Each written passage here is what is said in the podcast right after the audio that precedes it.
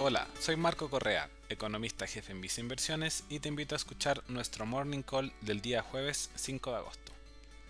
Esta semana, el gobierno de Chile anunció que modificaría los parámetros que utiliza el MEPCO, mecanismo que estabiliza las variaciones en los precios de los combustibles en el país.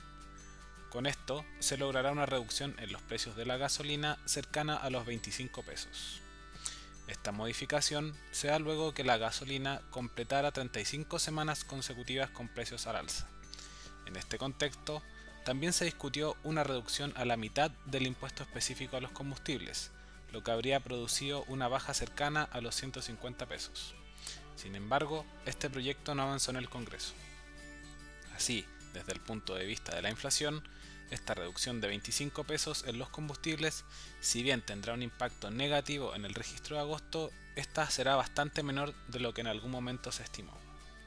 Además, la actividad económica local continúa con perspectivas positivas, gracias a los diferentes estímulos y el positivo avance del proceso de vacunación, donde ya se alcanzó al 80% de la población objetivo. Lo anterior sumado a la importante alza en el tipo de cambio, podría producir mayores presiones alcistas en los precios.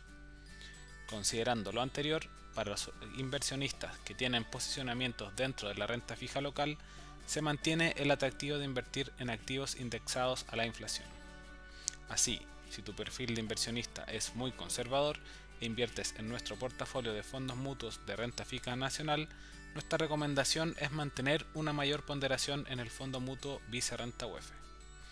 Por otra parte, en el caso de estar invertido solamente en el fondo Vice Estrategia más conservadora, recomendamos mantener la inversión, ya que este fondo realiza los cambios mencionados de forma automática. Finalmente, si quieres saber más sobre nuestras recomendaciones, te invitamos a visitar nuestra página web viceinversiones.cl o contactando directamente a tu ejecutivo de inversión.